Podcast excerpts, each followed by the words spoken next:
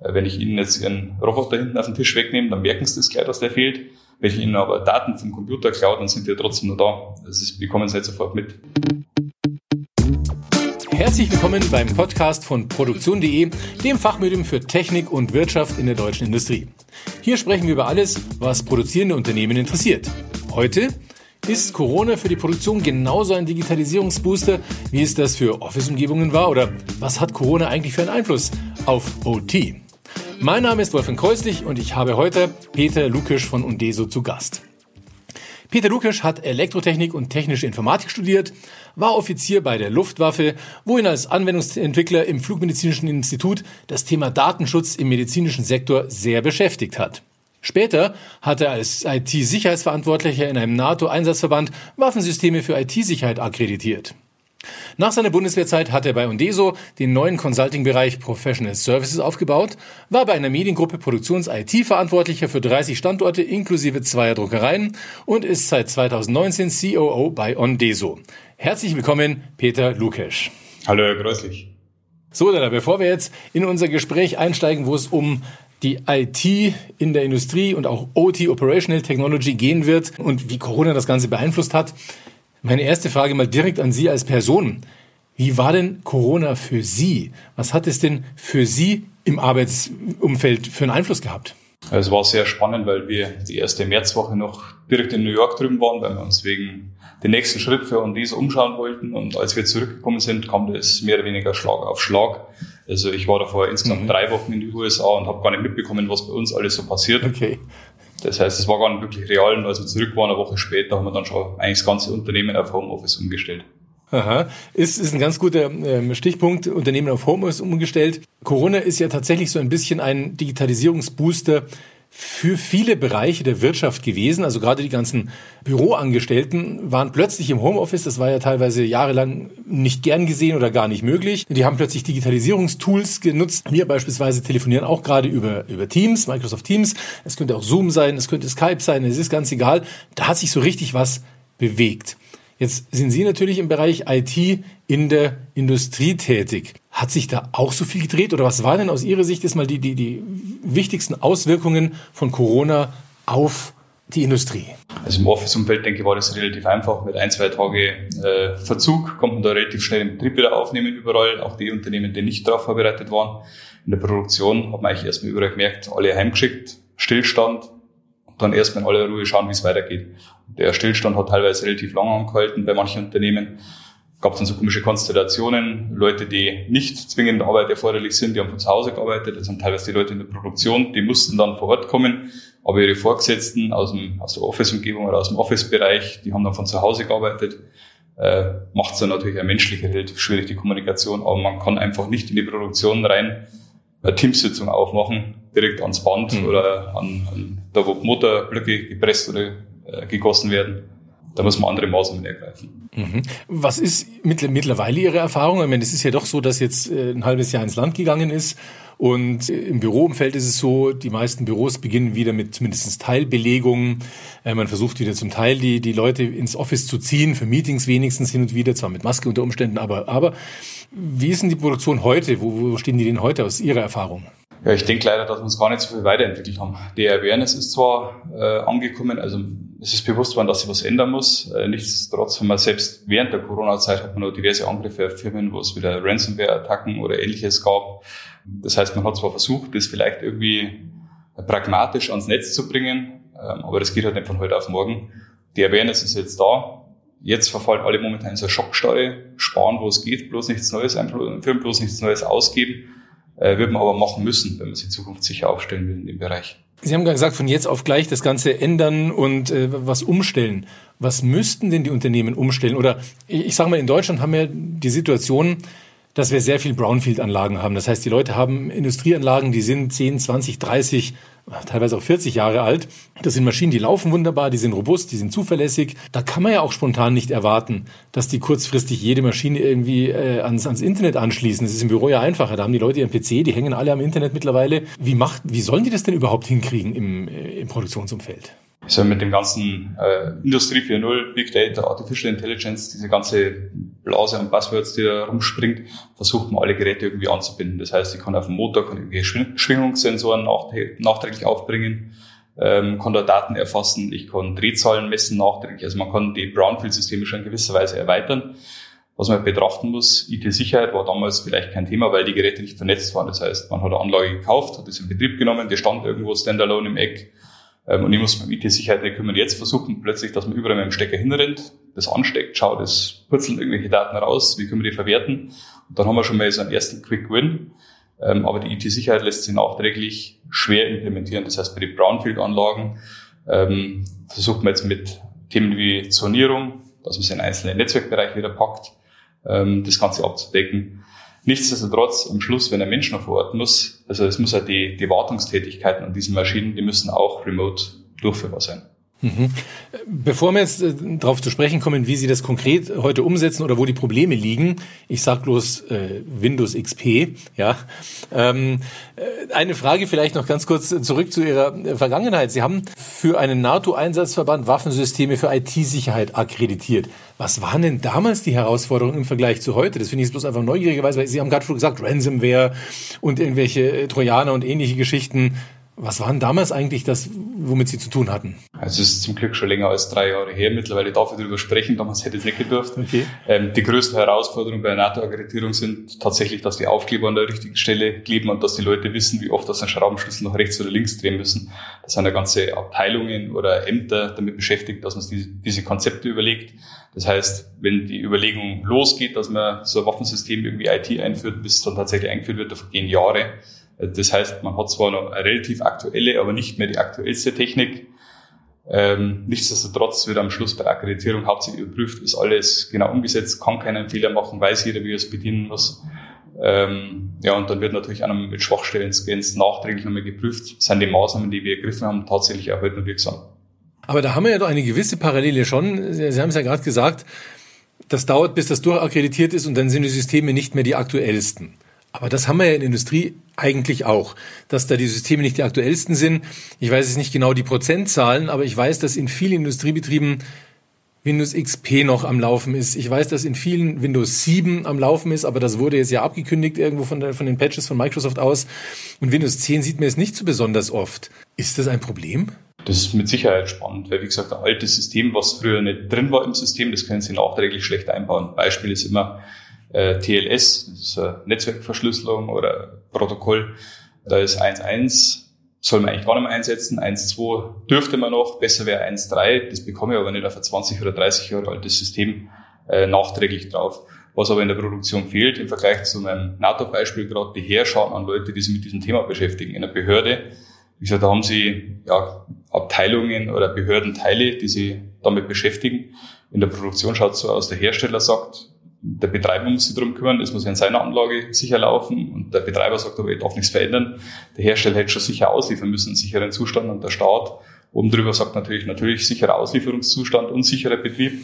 ähm, und dann schussen wir sich den Ball so gegenseitig zu, bis was passiert und dann versuchen wir irgendwie kurzfristig pragmatische Lösungen zu finden. Sind die Risiken in der Industrie eigentlich tatsächlich so groß? Man hört ja gar nicht so oft, dass da manchmal hört man Einzelfälle, dass was passiert ist, aber so richtig, als wäre es ein tägliches Problem, dass Industriehallen gehackt würden, hört man zumindest in der Öffentlichkeit nicht so sehr. Wie groß ist denn das Problem? Mhm. Ich glaube, wenn man sich das in Amerika anschaut, da ist man dazu gezwungen, dass man solche ähm, Angriffe, dass man die meldet. In Deutschland haben wir oder in der EU ist es angedacht, aber es gibt es noch nicht. Das heißt, ein Haufen Sachen passieren und wenn der Schaden nicht zu groß ist, dann versucht man das wahrscheinlich, weil man sich ja selber nicht blamieren will, äh, das irgendwie im eigenen Haus zu behalten, nicht offen zu kommunizieren. Ich denke aber, es geht ja mit kleinen Sachen los. Geht ja damit los, dass ein einzelner Rechner verschlüsselt worden ist mit einem WannaCry, dann haben zumindest die restlichen Sicherheitsmaßnahmen ganz gut gegriffen, wenn das noch im Office-Umfeld passiert, den ich neu auf. Ein paar Stunden später hat der Kollege wieder einen PC. Äh, wenn es aber so Spillover-Effekte gibt, dem, der Wurm schaut sich nicht um und sagt, ups, jetzt bin ich in der Produktion, ich gehe wieder einen Schritt zurück äh, sondern der breitet sich einfach aus, solange es dort irgendwelche Möglichkeiten gibt. Dann, glaube ich, könnte es schon drastisch werden, wenn es äh, was wenn wir wieder Eternal Blue, damals für WannaCry oder Not Here 2017, Bahnsteig, wenn wir nach oben geschaut haben, mhm. äh, da gab es einige Anzeigen, wo plötzlich nichts mehr da war. Und das waren nur die Fälle, die wir halt als Endkunden gesehen haben. Aber es gab einige Unternehmen, wo was passiert ist. Es gab äh, letztes Jahr beim Automobilzulieferer Ransomware-Angriff. Es gab dieses Jahr Ähm, oder vor kurzem, vor ein paar Wochen erst wieder ein Ransomware-Angriff von Automobilzulieferer. Ja, und da gibt es ständig größere oder kleinere Attacken. Oder ähm, nicht nur in der Produktion, sondern in einem Krankenhaus. Man verwechselt mal als, sagen wir, wenn man aus dem Ausland kommt, ist Uniklinik und Uni, hört sich vielleicht erstmal nach dem gleichen an. Da steht man plötzlich vor der falschen Tür und kann dann äh, Schwachstellen, die selbst das BSI äh, nur mit mittlerer Tragweite eingeschätzt hat, können dann eventuell dramatische Auswirkungen haben. Ist das Risiko jetzt, wenn wir auf Corona nochmal zurückkommen wollen, ist das Risiko in der Corona-Zeit höher geworden, weil plötzlich neue Maschinen, also alte Maschinen so gesehen, neu ans Netz kommen? Oder ist die, die Gefährdungslage da eigentlich gleichbleibend? Ich denke schon, dass die Gefährdungslage da auch wieder größer geworden ist. Das eine ist, es ist schon mal die, die physische Komponente. In der Produktion teilt man so einen Rechner. In der Office-Umgebung hat jeder seinen eigenen Rechner. Das heißt, wenn man sich seinen Rechner teilt, es gab zwar keine bekannten Fälle jetzt von Schmierinfektionen, nichtsdestotrotz arbeiten mehrere Leute an einem Arbeitsplatz, äh, was zu gewissen Sachen führen kann. Und dann haben wir auch teilweise ähm, einen Haufen Leute, die aus dem Homeoffice arbeiten, vielleicht auf dem eigenen Rechner aus, der eventuell nicht so sicher gepatcht ist, der nicht einen aktuellen Virenscanner hat, wo Firewall nicht richtig konfiguriert ist, der eventuell auch schon ein bisschen älter ist. Da bringt man ins Unternehmensnetzwerk noch zusätzliche Schwachstellen. Und wie ich vorher schon gesagt habe, ist eigentlich egal, ob ich diese Schwachstellen im Office-Bereich aufmache oder im Produktionsbereich. Es ist nur eine zusätzliche Hürde, aber wenn ich einmal drin bin im Haus, dann die Zimmertür zu überwinden, ist äh, das kleinere Hindernis. Aber jetzt ist es ja so, wir sind zumindest guter Hoffnung, noch wissen wir es nicht, dass Corona irgendwann mal vorbei sein wird. Dann kann man ja auch sagen, gut, dann ist ja vielleicht die Gefahr auch wieder vorbei, dann muss man ja die ganzen Maschinen nicht mehr groß ans Netz nehmen, die Leute machen wieder wie früher. Von Hand wird da ein bisschen gewartet, repariert und sich um alles gekümmert. Also warum ist der große Aufwand? Jetzt versuchen wir Augen zu und durch. Corona war jetzt mal ein Fall, wo wir alle im Homeoffice waren. Es gibt tagtägliche Bedrohungen. Es gibt mittlerweile Firmen oder ganze äh, Unternehmensbereiche, die sich mit Ransomware-Entwicklung beschäftigen. Also gerade im, äh, von Mitteleuropa ausgehend im östlichen Teil der Welt ähm, ja, staatliche Organisationen, die sich damit beschäftigen. Es gibt andere Länder, die haben hauptsächlich... Also Sie meinen jetzt professionelle Hacker oder wie? Ja, nicht nur die Hacker selber, sondern ganze staatliche Behörden, weil es geht ja teilweise darum, mhm. Wir versuchen, dass wir unseren, unseren Vorsprung aufzubauen, indem wir neue Sachen entwickeln. Andere Sachen versuchen einfach so gut wie möglich oder andere Länder so gut wie möglich zu kopieren. Das heißt, denen ist schon geholfen, wenn die an Daten kommen. Und bei Daten, wenn die weg sind, ist ja nicht so, äh, wenn ich Ihnen jetzt Ihren Roboter hinten auf den Tisch wegnehme, dann merken Sie das gleich, dass der fehlt. Wenn ich Ihnen aber Daten vom Computer klaue, dann sind die ja trotzdem noch da. Das ist, bekommen Sie nicht sofort mit. Mhm, mh. Und gegen diese täglichen Angriffe, äh, da sollte man das jetzt, ich sag mal, das gewonnene Wissen nutzen, dass man da irgendwas macht. Und keiner von uns weiß, ob sowas wie Corona nicht nächstes, übernächstes oder in fünf Jahren wieder gibt.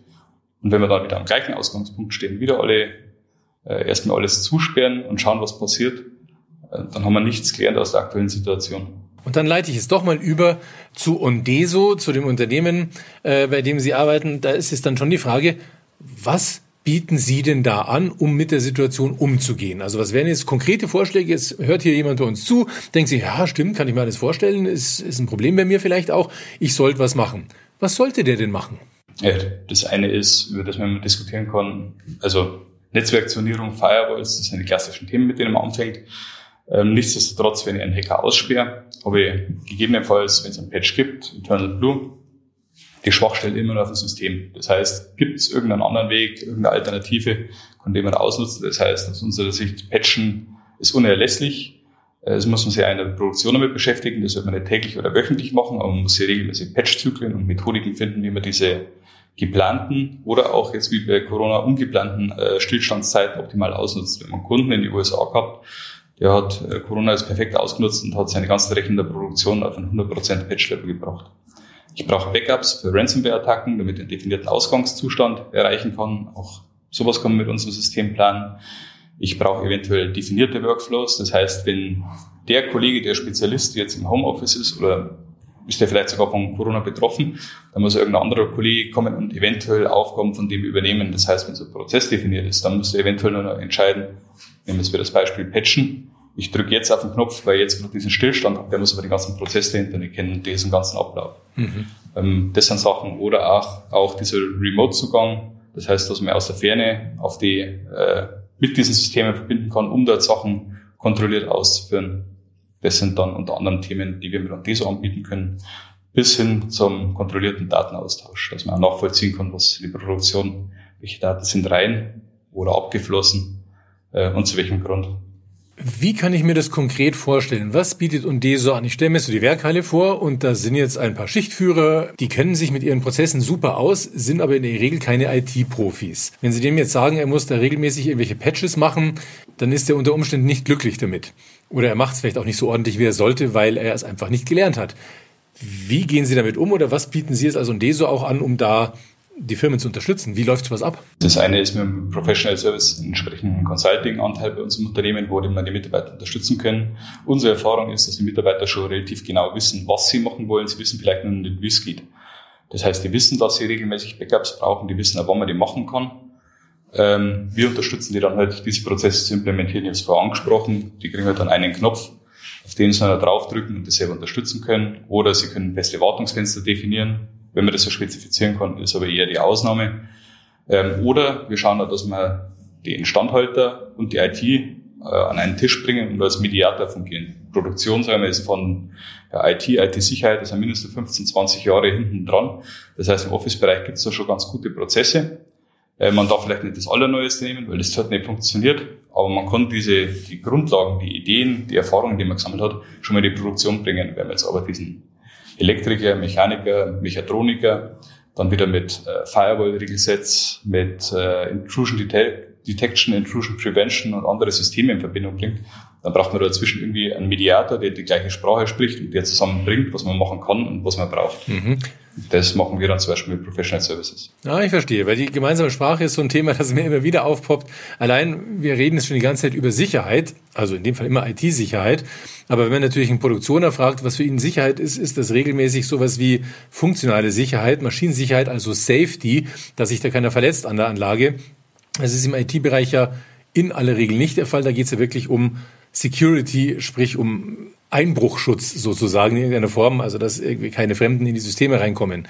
Gibt es noch mehr Sprachbarrieren aus Ihrer Erfahrung? Sprachbarrieren gibt es auf jeden Fall jede Menge. Also das eine ist die funktionale und die, äh, die, die Sicherheit, die menschliche äh, Sicherheit. Das andere sind Themen wie die Verfügbarkeit ist häufig wichtig. Äh, so jemand aus der Office-IT, der geht um 16 Uhr nach Hause, fängt am nächsten oder um 17 Uhr, fängt am nächsten Tag wieder an. Die in der Produktion, die hören jetzt nicht einfach auf, wenn die Maschine nicht funktioniert. Das heißt, man hat ein ganz anderes Verständnis von dem, äh, was wichtig ist und man macht, was machbar ist. Wenn man in der IT nur macht, was man darf, also da versucht man, mhm. da ist die Compliance und das, was man tatsächlich machen soll oder machen muss. Ähm, die sind viel pragmatischer im Ansatz ähm, ja, da gibt es mit Sicherheit nur diverse Themen. Ich habe ja, ich, ich kenne das ja bei uns, äh, wenn bei uns mal der Rechner aus welchen Gründen auch immer oder das Netzwerk ein paar Minuten ausfällt, dann denkt man sich, ha, lästig, nimmt seine Kaffeetasse, marschiert, äh, trifft sich mit Kollegen, äh, spricht ein bisschen irgendein Thema an und bis dann zurückgekommen ist, läuft der Rechner wieder halbwegs und dann kann man weitermachen und hat einen Kaffee in der Zwischenzeit. Das heißt, im Büro stört mich also es ist schon lästig, aber es stört mich nicht so dramatisch. Wenn mal für zehn Minuten äh, das Netz ausfällt oder der Rechner in der Produktion, ist das natürlich dramatisch, das ist klar. Ähm, genau. Was sind denn Ihre Erfahrungen, wenn Sie so in Unternehmen reingehen, ganz generell, und Sie die Beratung machen? Wo sind denn bei denen oft die Knackpunkte? Was ist denn das, wo Sie bei der Beratung merken, da hängt's am meisten? Hm. Das sind schon die Kleinigkeiten. Wenn ich dorthin komme, muss ich wieder mit gefasst sein, ich muss zum Werkschutz. Also ich gehe nicht einfach... Äh, in einen Besprechungsraum, setze mich da rein mit meinem Anzug, sondern ich gehe zum Werkschutz, muss mich dort anmelden, meinen aktuellen Ausweis dabei haben, muss eventuell noch irgendwelche Sicherheitsüberprüfungen machen, wenn ich Chemie- oder Pharmabereich auf so, einem, ähm, auf so einer Fläche unterwegs bin.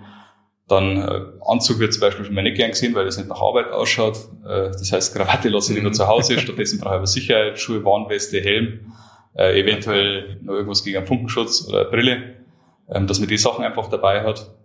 Ähm, ist, man, ist man da IT-mäßig, also auch als IT-Berater, so nah an den Fertigungsprozessen dran, dass man tatsächlich die Schutzbrille und die, die Sicherheitsschuhe braucht? Ja, also das eine, was wir immer machen, einfach äh, zum einen aus Interesse, aber damit man es besser versteht, ist am besten mal so eine Werksführung. Man kriegt äh, viel besseres Gefühl dafür, was der Kunde überhaupt macht. Und da, wo die Rechner stehen und wie die ausschauen, mit der Zeit hat man natürlich eine gewisse Erfahrung, wenn der von gewissen Systemen spricht, dann weiß man, was für Aufgaben übernehmen oder wie die verbaut sind. Aber manchmal gibt es ja physische Hindernisse. Also wenn ich irgendwas implementieren will, auch ein IT-Prozess, dass ich die physischen Hindernisse dazu kennen muss. Ähm, manchmal hat man eine spezielle Maschine, 100 vom gleichen Typ funktionieren gleich. Äh, die 101. funktioniert irgendwie anders, dann muss man einmal raus vor Ort und muss sich die eventuell mal live anschauen, es mhm. ja, was gibt es da für Bedingungen, die dazu beitragen, dass es nicht funktioniert. Spannend. Wie oft sind Sie so unterwegs bei Firmen? Generell und jetzt in Corona-Zeit im Vergleich? Ja, jetzt in Corona machen wir tatsächlich fast alles remote. Also wir schauen momentan, dass alles, was geht, dass wir es remote umstellen. Macht es teilweise ein bisschen langwieriger, ein bisschen umständlicher, die Kommunikation. Sagen wir, ist, wenn man sie Angesicht zu Angesicht sieht, nochmal ein bisschen einfach diese Absolut. Äh, Mediationsrolle, von der ich vorher gesprochen habe, mhm. und dass man alle an einen Tisch bekommt. Äh, vorher waren aber, also unsere Kollegen aus Professional Services, äh, die sind eigentlich regelmäßig jede Woche so im Schnitt drei Tage unterwegs. Mhm. Funktioniert das mit der Beratung jetzt remote ähnlich gut oder wo sind da die Knackpunkte? Ja, wir haben einen Haufen Erfahrungen sammeln müssen, gerade was Schulungen angeht. Ich kann zum Beispiel eine Präsenzschulung, die kann ich problemlos acht Stunden halten mit einer Stunde Mittagspause. Äh, bei Online-Schulung ist das schon knackig. Also Online-Schulung nach drei, vier Stunden, da verlassen einen die Geister. Das heißt, wir müssen das schon mal entzehren, statt auf drei Tage, auf zwei Wochen. Mhm. Ähm, die Leute haben meistens momentan auch noch ganz andere Themen, haben eventuell irgendwo Kurzarbeit, das heißt, haben die Zeit für solche Themen.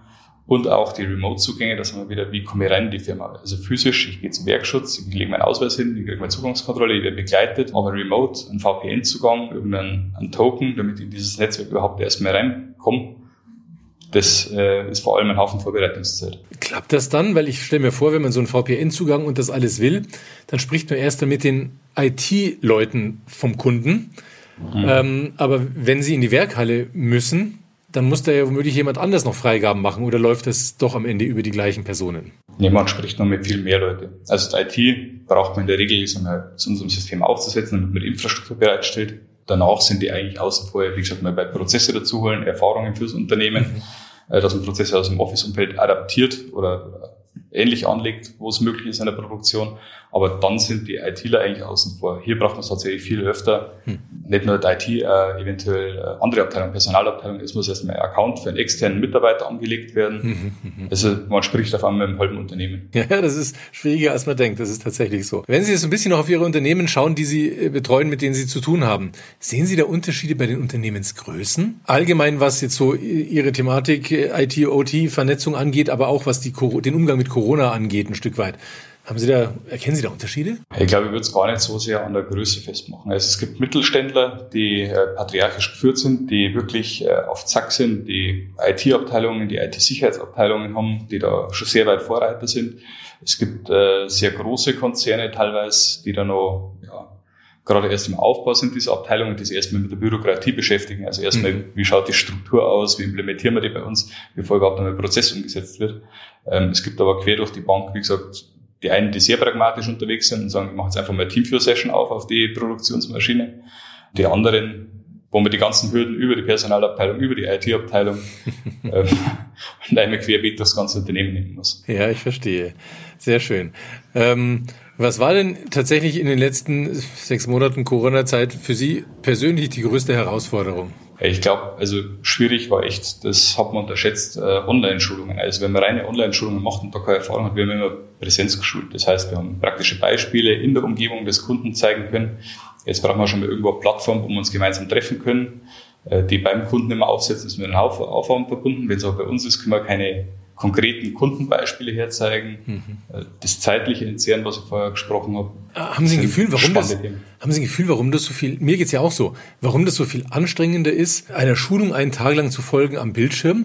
Weil am Ende, wenn ich Präsenzschulung habe, sitze ich ja auch teilweise zwei, drei Stunden vor dem Menschen, der ist vorne am, am, am PowerPoint, am Präsenter oder am Whiteboard oder sowas. Ich kriege die Infos auch die ganze Zeit. Ich habe eine kurze Kaffeepause, aber das habe ich bei Online-Schulungen ja auch. Da heißt es auch so, jetzt kurze Pause, dann kann ich in meinem Homeoffice oder in meinem Mann-Office auch einen Kaffee holen gehen. Also Warum ist das so viel anstrengender? Also gefühlt, ich merke es jetzt gerade, wenn wir über, über, Teams oder sowas kommunizieren oder über eine andere Applikation, ich sitze eigentlich gerade schon mal viel steifer da, bewege mich viel weniger. Mhm, mhm. zwar im Oberkörper, aber unten nicht. Äh, wenn ich in der Schulung sitze, dann lümmel ich mich einmal rein, dann sitze ich wieder gerade hin und bewege mich etwas. Und ich habe es gerade gesprochen, dann nehme ich meine Kaffeetasse bei Online-Besprechung. Ähm, glaube ich, macht man das deutlich weniger und man bewegt sich ein bisschen, man interagiert mit den anderen Teilnehmern, man dreht den Kopf mal nach rechts, mal nach links. Ja. Man stellt sich vielleicht mal zusammen eine Maschine, um miteinander auf einen Monitor zu blicken. Also ich glaube, dass man schon deutlich mehr Abwechslung vor allem in der Bewegung hat. Mhm. Ähm, und dazwischendurch ein paar Pausen, die man ganz als Pausen wahrnimmt, eine Übungsaufgabe. Ähm, jeder verschwindet mal vor seinem PC, checkt vielleicht mal kurz die E-Mails am Handy. In einer Online-Schulung ist es dann meist so, ja, man entlässt die für halbe Stunde. Mhm Und in der halben Stunde müssen sie aber ihre Aufgabe erledigen. Das heißt, die haben gar keine Zeit, dass irgendwas anderes machen, weil man sie dann auch wieder trifft, um das zu besprechen. Also ich glaube, dass das schon äh, deutlich komprimierter ist, das ganze Thema. Ja, ja, ist bestimmt so. Also mir geht's auch so. Ich habe auch mittlerweile unglaublich viele Online- Meetings, aber auch Schulungen oder, oder größere Besprechungen mit Kunden, mit eigenen Kollegen. Und wenn man so einen Tag hat, wo man den ganzen Tag in Meetings sitzt sozusagen und wenn es bloß hier vom Bildschirm ist, das ist unglaublich anstrengend, gebe ich zu. Das ist bei mir ganz genauso. Vielleicht so ein bisschen abschließend mal mit wenigen Sätzen die Frage, was ist Ondeso für ein Unternehmen?